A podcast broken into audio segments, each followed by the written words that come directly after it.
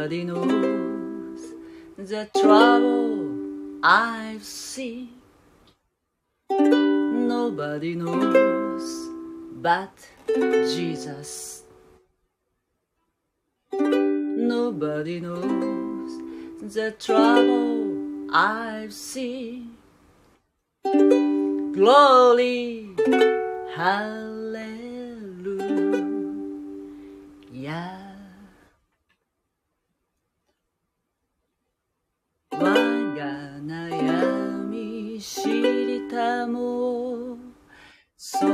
は主イエスよ我が悩み知りたも。主に栄光あれ。力強くまた弱く。あ主。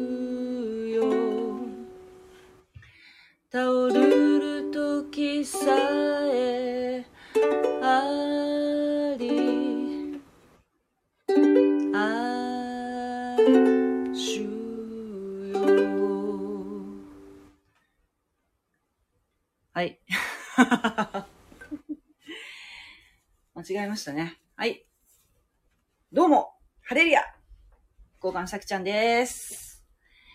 えー、連日ですね、ちょっと、早寝シリーズをやってるんですけれども、もうさっきね、お風呂入ってきましたよ久しぶりね、もうなんか最近シャワーが多かったんだけど、熱いお湯に入って、今、気分爽快。もう元気バリバリになって、寝れないかも。もう、めちゃめちゃ寒いですね、今日。私のうちはね、一戸建てで、えー、まあね、ウクレレ弾くには最、最高なんですよ。あの、周りに家がないんですね。道に囲まれてて。道とあの駐車場に囲まれてて、最高にいいロケーションなんですけれども、まあ寒い寒い。ね、集合住宅はこういう時いいですよね。お隣がこう、キュッキュッキュッってなってるっていうのは、えー光熱費とか、本当に、あれじゃないですか。いいんじゃないですかもう、省エネになるんじゃないですか。マンションとかいいですよね。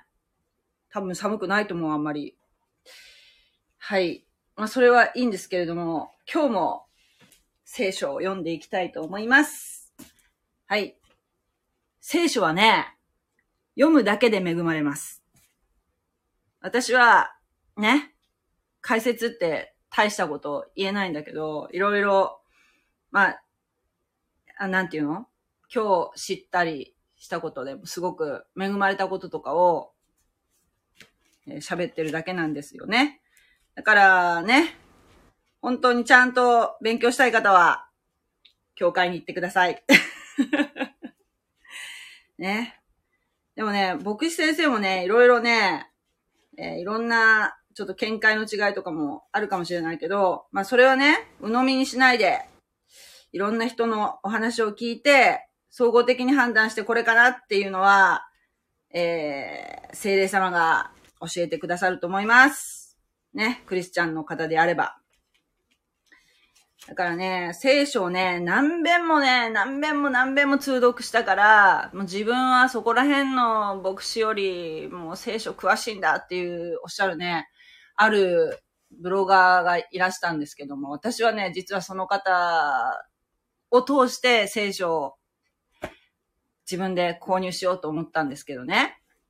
でも、途中でその方がちょっとあの解釈がかなりおかしい方ってことに徐々に気づき出して、あれ？と思ってよくよく調べたら、その方は、ちょっと言っていいのかな？なんかね、えー、韓国の、なんていうの、なん、あ、摂理。摂理っていう、あのーちょっとね、まあ、いわゆる異端と言われている、えー、グループの方だったんですね。全くこう、なんか、重要なポイントがね、だけなんかずれているんですよ。だから、あのーそういうのが、やっぱりこの、ちゃんとね、教会に所属して、えー、聖書を自分でもしっかり読み、読んでいくと、ね、そういったあの、牧師の話とかも聞いたりね、まあ YouTube にいっぱい牧師の説教ありますから、そういうのも聞いたりすると、えー、そういう異端の方が、どこがおかしいかっていうのがね、わかるようになるんですよ。あ、これ、おかしいっていうのがね、気づくんですよ、必ず。だから、聖書を単純になんていうかな、うーん、読む、読むっていうのも、あれだけど、まあ、聖書、聖書ってすごくね、あの、やっぱりね、導き手がいないと、えー、どう、勝手にね、どうにでも解釈できる、してる人とかもいるので、やっぱりね、えー、そういう意味ではね、教会行く価値は本当あると思いますよ。だからね、私の言うこともあんまり、えー、鵜呑みにしないように、自分の頭で考えるっていうこともね、とても大事なことだと思います。はい、えー、あ、こんばんは。どうも、どうも。じゃあちょっとね、聖書は読むだけで救わ、えー、救われる、救われません。読むだけでは救われません。えー、読むだけでも恵まれます。それね、ちゃんと書いてあるんだよ。私は勝手に言ってるんじゃないんだよ。あのね、今日はまた言われ、読むんだけど、あの、目視録っていうところにね、一番、あの、新約聖書の一番最後のところにね、目視録っていうね、えー、書があるんですけれども、そこに書いてあります。これはね、よ、あの、目視録のことを言ってるんだけど、聖書全般に、特にこれ目視録はこうだよっていうふうにおっしゃって言ってる見言葉なんだけど、聖書全般に言えることなんですね。えー、目視録一章三節。この予言の言葉を朗読する者と、それを聞いてそこに書かれていることを心に留める人々は幸いである。時が近づいているからである。アーメン。ね。ちゃんと書いてあるでしょ？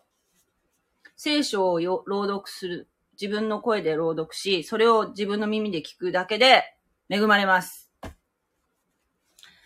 ね。だから、えー、ぜひね、聖書手にしてほしいなと思いますね。これを聞いていらっしゃる方。聖書高いです。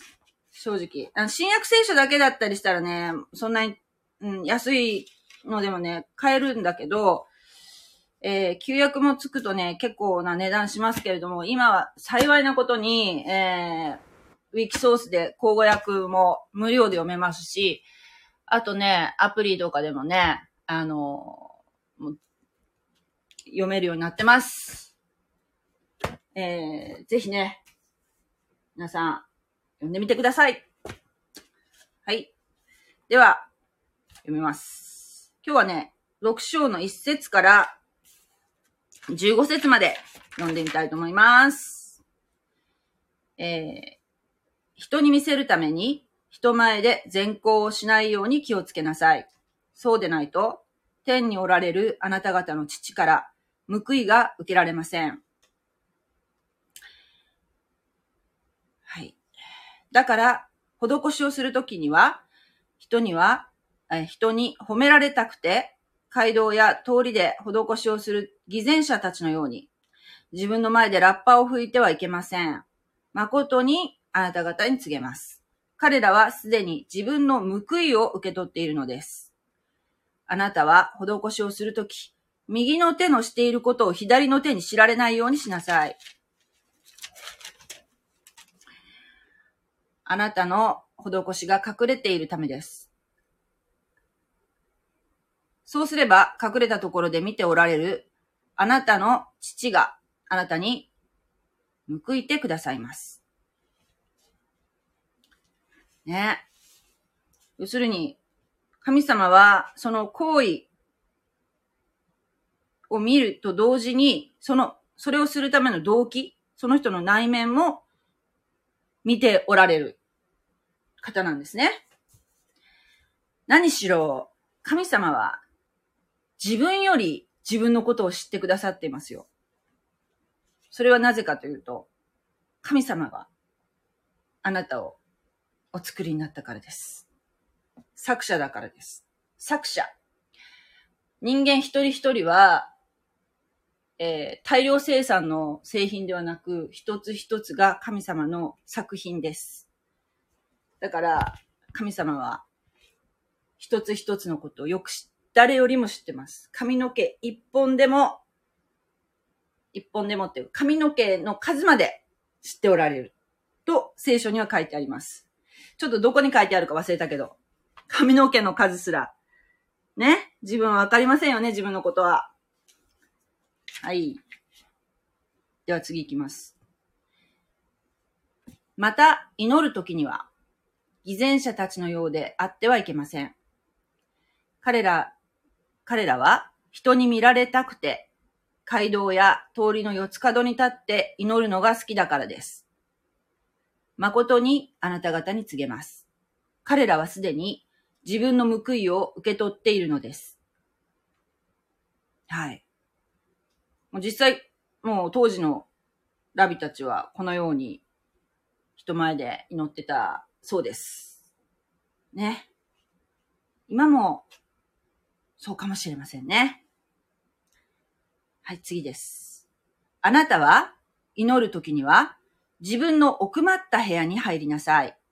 そして戸を閉めて隠れたところにおられるあなたの父に祈りなさい。そうすれば隠れたところで見ておられるあなたの父があなたに報いてくださいます。また祈るとき、違法人のように同じ言葉をただ繰り返してはいけません。彼らは言葉数が多ければ聞かれると思っているのです。だから、彼らの真似をしてはいけません。あなた方の父なる神は、あなた方がお願いする先に、あなた方に必要なものを知っておられるからです。はい。これ、めっちゃ重要なとこですよね。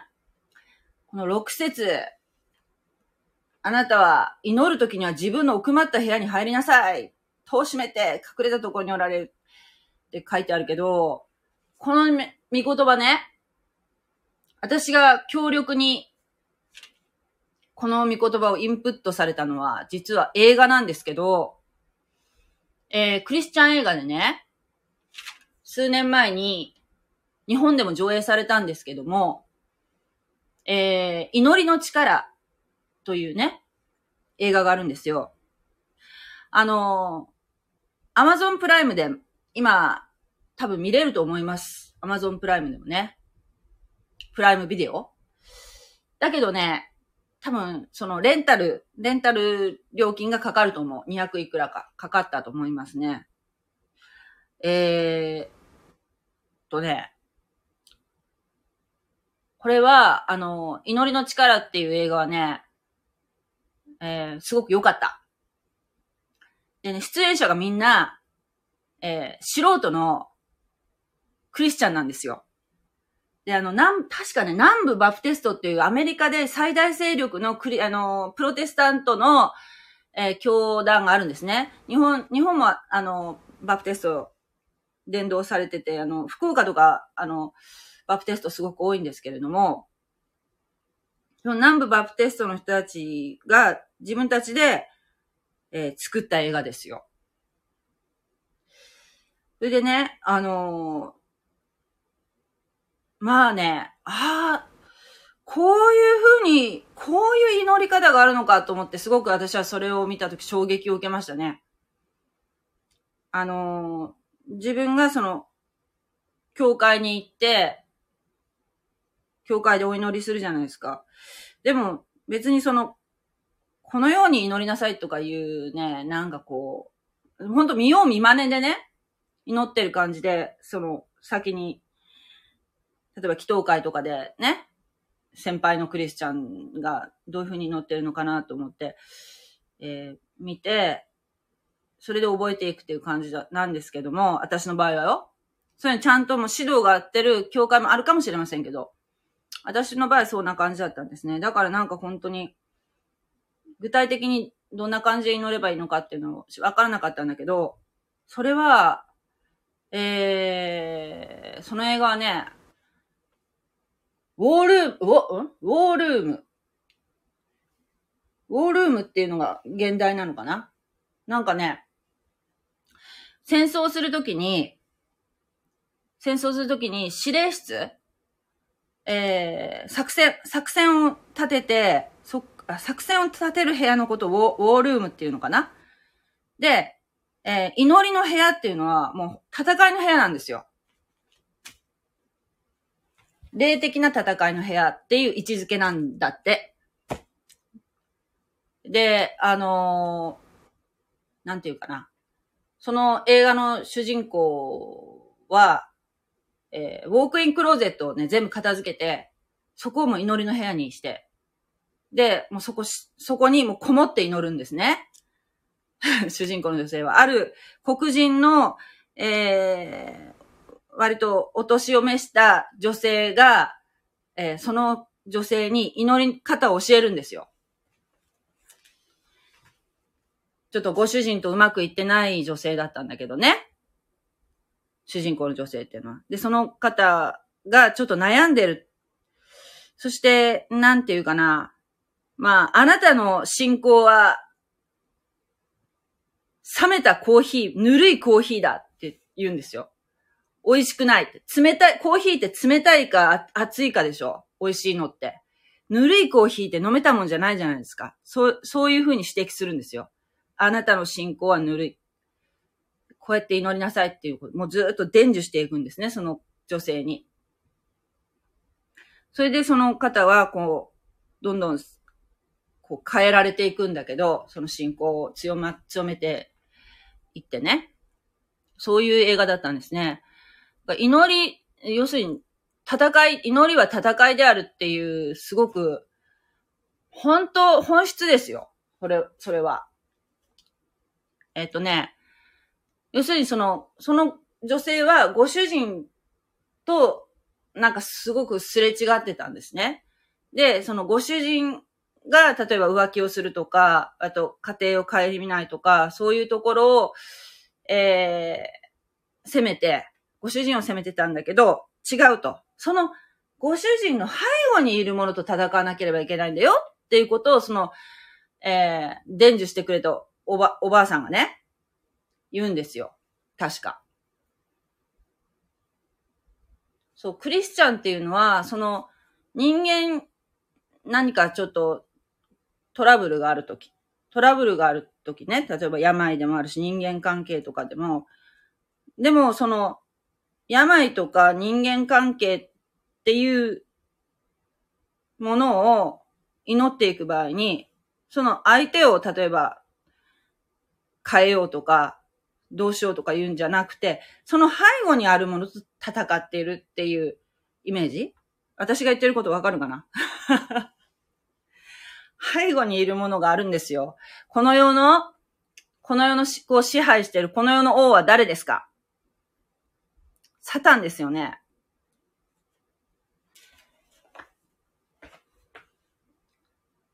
そういうことですよ。だから、祈りによって私たちは戦っていく。から、えー、なんていうの？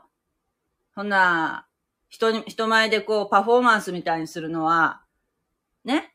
まあ、そういう、そういうシチュエーションもあるかもしれない。こう、道でね、伝道していくときに、えー、あなたに祈りますっていうふうな感じで、見せる祈りっていうのもあるかもしれないけども、やっぱりその、真剣に、戦うための祈りっていうのは、もう本当に、自分の、別にその、自分のその奥まった部屋に入れっていうのは、えー、実際、実質的にその奥まった部屋っていうわけじゃなくてよ。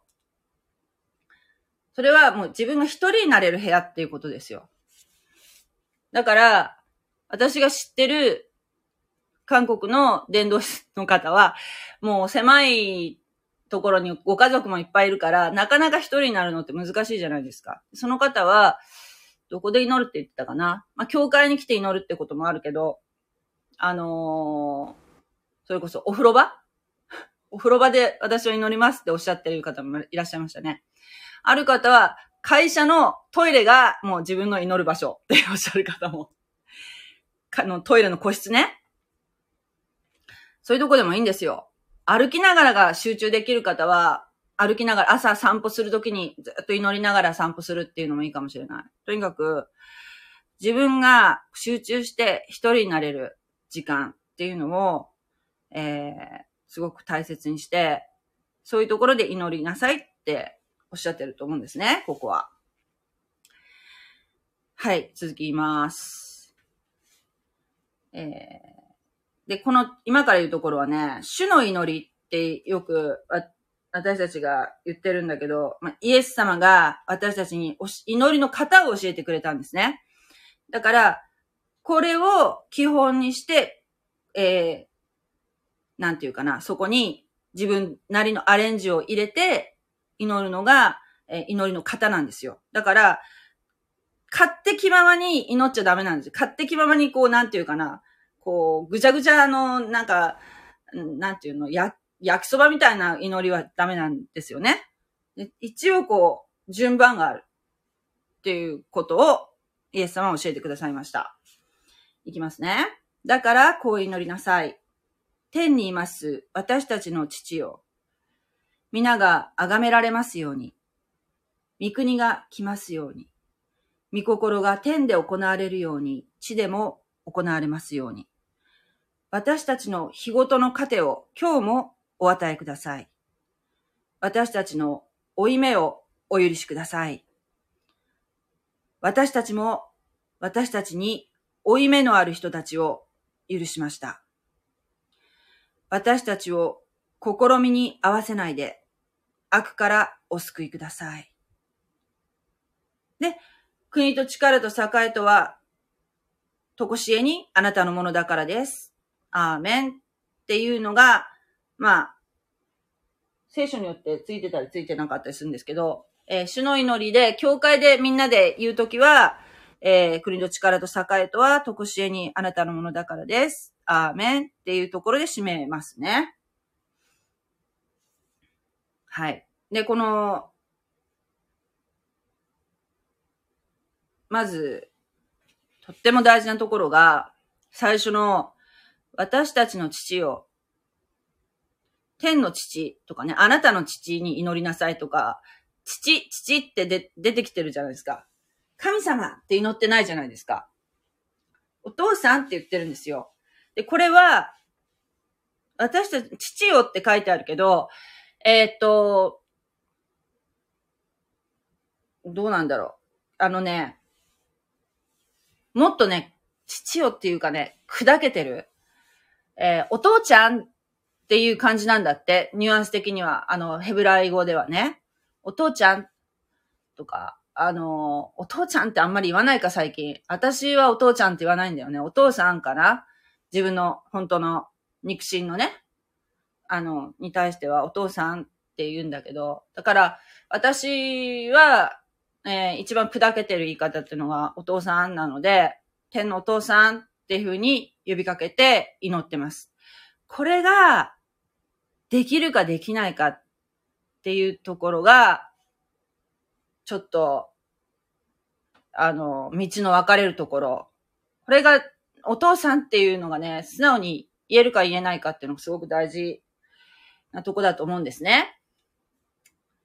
えっ、ー、と、クリスチャンは、もう今や、えー、神様と和解させていただいているので、もう神様とつながりがあるんですね。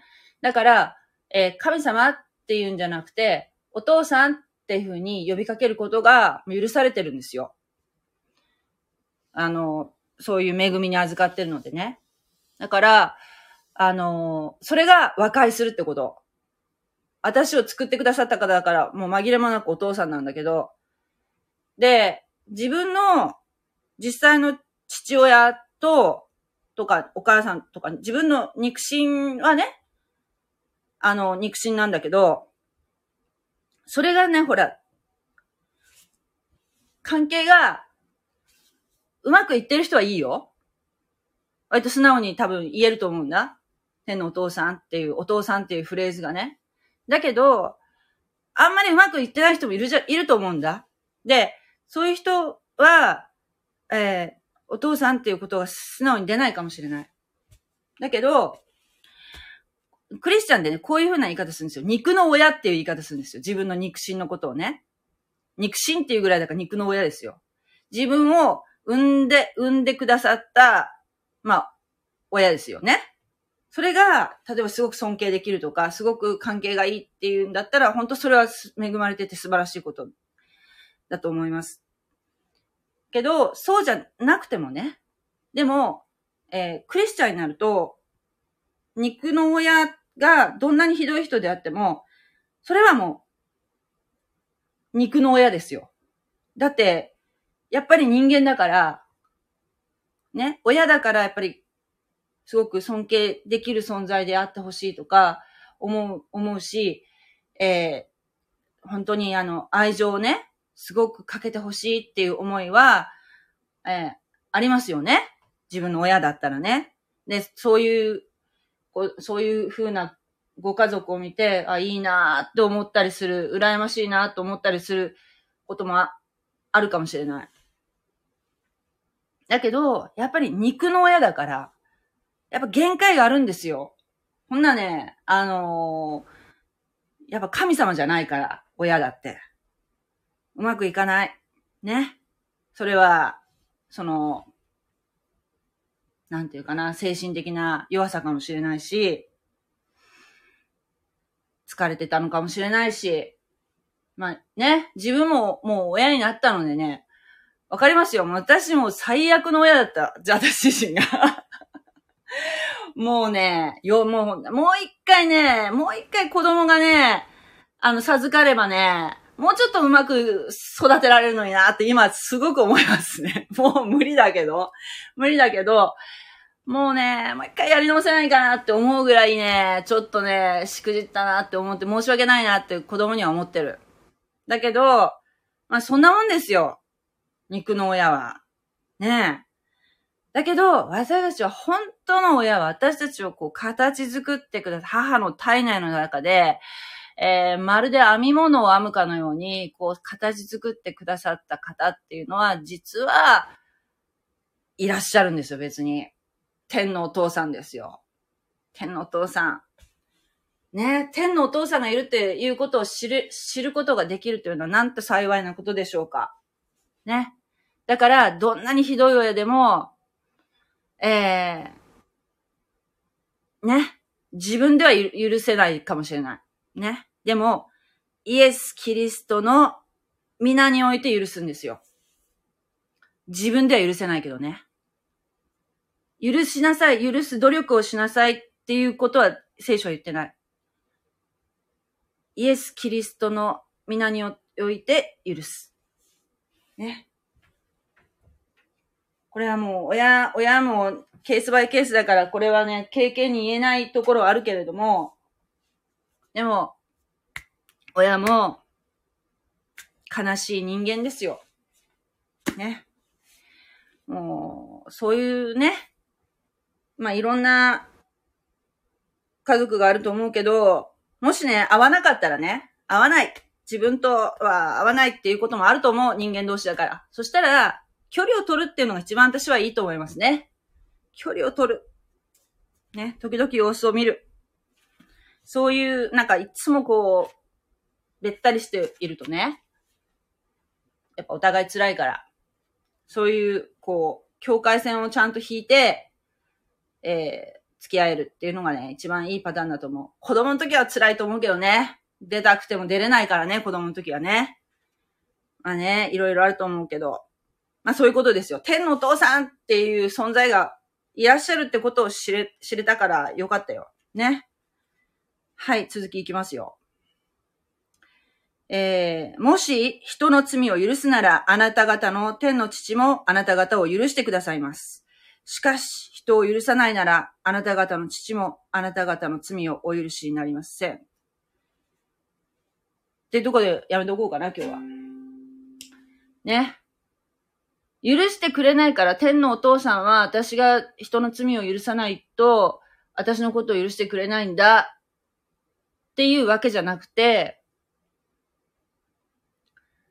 自分が自分っていう存在がどんだけひどいことしてきたかっていうことをね帰り見るときに、それを神様は全部許してくだくれて、イエス・キリストに全部追っかぶせて、イエス様はそれを、そして死んでくれたんだよね。私が地獄に落ちるしかない人間だったのに、神様がその地獄の裁きを代わりに受けてくださったっていう恵みを思ったら、許せるやろ、何でも。っていうところを言ってるんですね。というふうに私は解釈してます。はい。昨日図書館で両方借りてみたよって何を両方借りたんですか？かっちゃんね、なんかね、言葉が足りないからね、何遍も聞かなきゃいけないの。何を借りたの？両方借りた、借りてみたよって、何を両方借りたんですか？よかったら教えてください。はい。えー、ね。まあ、そんな感じですかね。もうね、あの、マタイの福音書、今、6章をやってますけれど、ちょっと同時並行してね、私今、目視録もね、ちょっと読んでるんだ。目視録っていうのはね、さっきも言ったけど、聖書の、新約聖書のね、あ、新約と旧約？あ、え、別々に、別々に、ほ図書館にあったんですか？新約と一緒になってなかったの？新約聖書と旧約聖書別々にあったんだ。それはな、どういう役ですか？どういう役の？え、かっちゃんちはだって聖書あるって言ってなかった？お兄さんの分が。お兄さんの残してた聖書があるとか言ってたような気がしたけど。知らかったのか？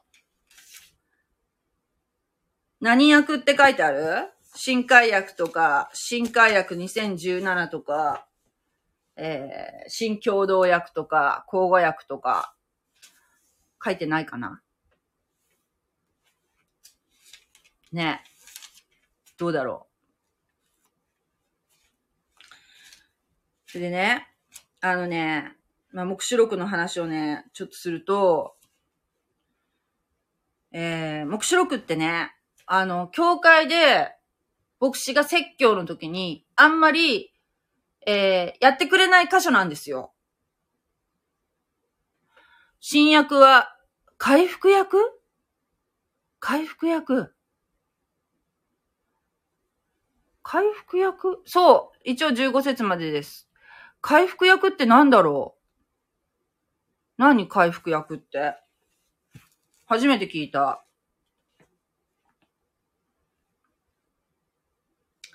ちなみにあの、新世界役っていうのがあるんですけど、あれ、エホバの、エホバの証人という方たちの訳した聖書なので、えー、ちょっと、ちょっとあの、違うっていうか内容が、エホバの方っていうのはね、えー、めちゃめちゃ聖書勉強してらっしゃるので、えー、そこら辺の波のクリスチャンじゃ、もう太刀打ちできないということ、話は聞いたことあります。その、いろいろね、こう、話を聞いたりしたことはないんだけど、えー、たまにね、駅のところとかに、ロータリーとかに立ってるのをね、見かけたりするんですけどね、綺麗な、綺麗なスーツ着た女性とかが立ってね、えー、伝道されてるんですよね。そういうの見かけるんだけど、ちょっと話しかけようかなってか思ったりもするけど、まあ古典版にやられるのがオチなので、今のところやってないんだけど、だけど、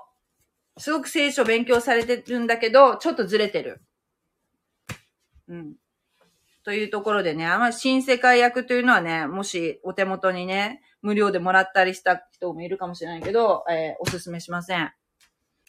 私がおすすめするのはね、そうね、新海薬、新海薬は割と福音派の人が使ってるから新海薬もいいし、いいと思いますけれども、まあね、交互薬、交互薬もなんか、なんか、なんとかかんとか言う人もいるけど、結構、あの、なんていうかな。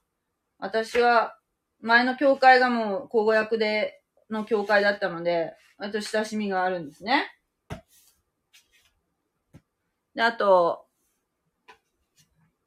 新海薬2017っていう版のアプリが、えー、聞くドラマ聖書、聞くドラマ聖書っていうアプリがあって、それほんと無料なんですけどね。新海薬の聖書って言ったらね、アプリもね、以前はね、えー、お金かかってたと思うんですよ。購入するのに。ところが、えー、無料で、えー、しかも新海薬2017っていうのは本当最近出た聖書なんですよね。それが無料で、しかも、えー、役者が朗読してるっていう、もうすごいアプリなんですけども、これなんかちょっと聞いた話では、お金持ちのクリスチャンが献金して作ったらしいんですよ。これはだってね、すごいことですよね。あのー、なんでこんなね、すごいことしたのかなって思いましたよ。あのー、そのお金持ちの方の献金によってそれが、それが成り立ってるっていうのをこのちょっと小耳に挟んだんですけど、ちょっと本当かどうかわかりませんけどね。あと、私が使ってるのがもう一つなんかちょっと、なんだっけな。これな、多分、もともとのは海外の働きでやってるのと思うんだけど、あの、やっぱりその無料の聖書アプリがあって、それもすごく便利でよく使ってるんですけれども、そっちはね、新共同訳と口語訳が読めますね、日本語の聖書だったら。それもね、やっぱりその、世界中のクリスチャンの献金によってなされてるんですね。だから、昔はね、もう聖書って言ったらもうほんとね、まあ、教会に行ったら無料で貸してもらえるんですけれども、教会で使う分はね。でもね、このね、聖書をね、あの、こんなに読める時代って、この、何千年もの歴史があるわけじゃないですか。旧約旧約聖書の時代から考えてもですよ。それ、それを、その時代の、どの時代よりも今が一番もう手に取って読むことができるんですよね。まあ、読めない、聖書を読めない国っていうのはね、国が規制してて読めない国っていうのはもちろんあるけれども、ほんとすごいことですよ。で、それだけ、やっぱり、その、週末感もうね、え終わりの時がね、もう押し迫ってるっていう、この、えー、なんていうかな、そういう、もう、気持ちを持って生きているクリスチャンが多いってことじゃないかなと思うんですね。そういうことにお金をバッとつぎ込んでくださる方がいるってことは。だかもうぜひね、あの聖書は、あの、読むだけで恵まれますので、あの、ぜひね、手に取って、えー、わからないことがあったら、えー、近所の教会でね、えー、聞きに、聞くだけでもいいと思います。牧師がね、多分いると思うので、あの、聖書のことちょっと聞きたいことがあるんですけど、って、あの、質問したら、きっとね、教えてくれると思いますよ。はい。回復薬。新、新薬。ん？回復薬って、新薬、薬。ああ、そうそうそう、新薬。そう、新しい約束ですからね、契約。新しい契約、古い契約。古い契約って言っても別にその古い契約が無効になってるってわけじゃないんですけどね。はい。ありがとうございます。ね、もう、11時近くなりましたけれども、皆さん、ね、あの、夜になるともうめちゃめちゃ寒くなりますから、風邪などひかないように、元気にお過ごしください。God bless you. はい、かっちゃんありがとうございました。じゃあねー、ありがとう。おやすみなさい。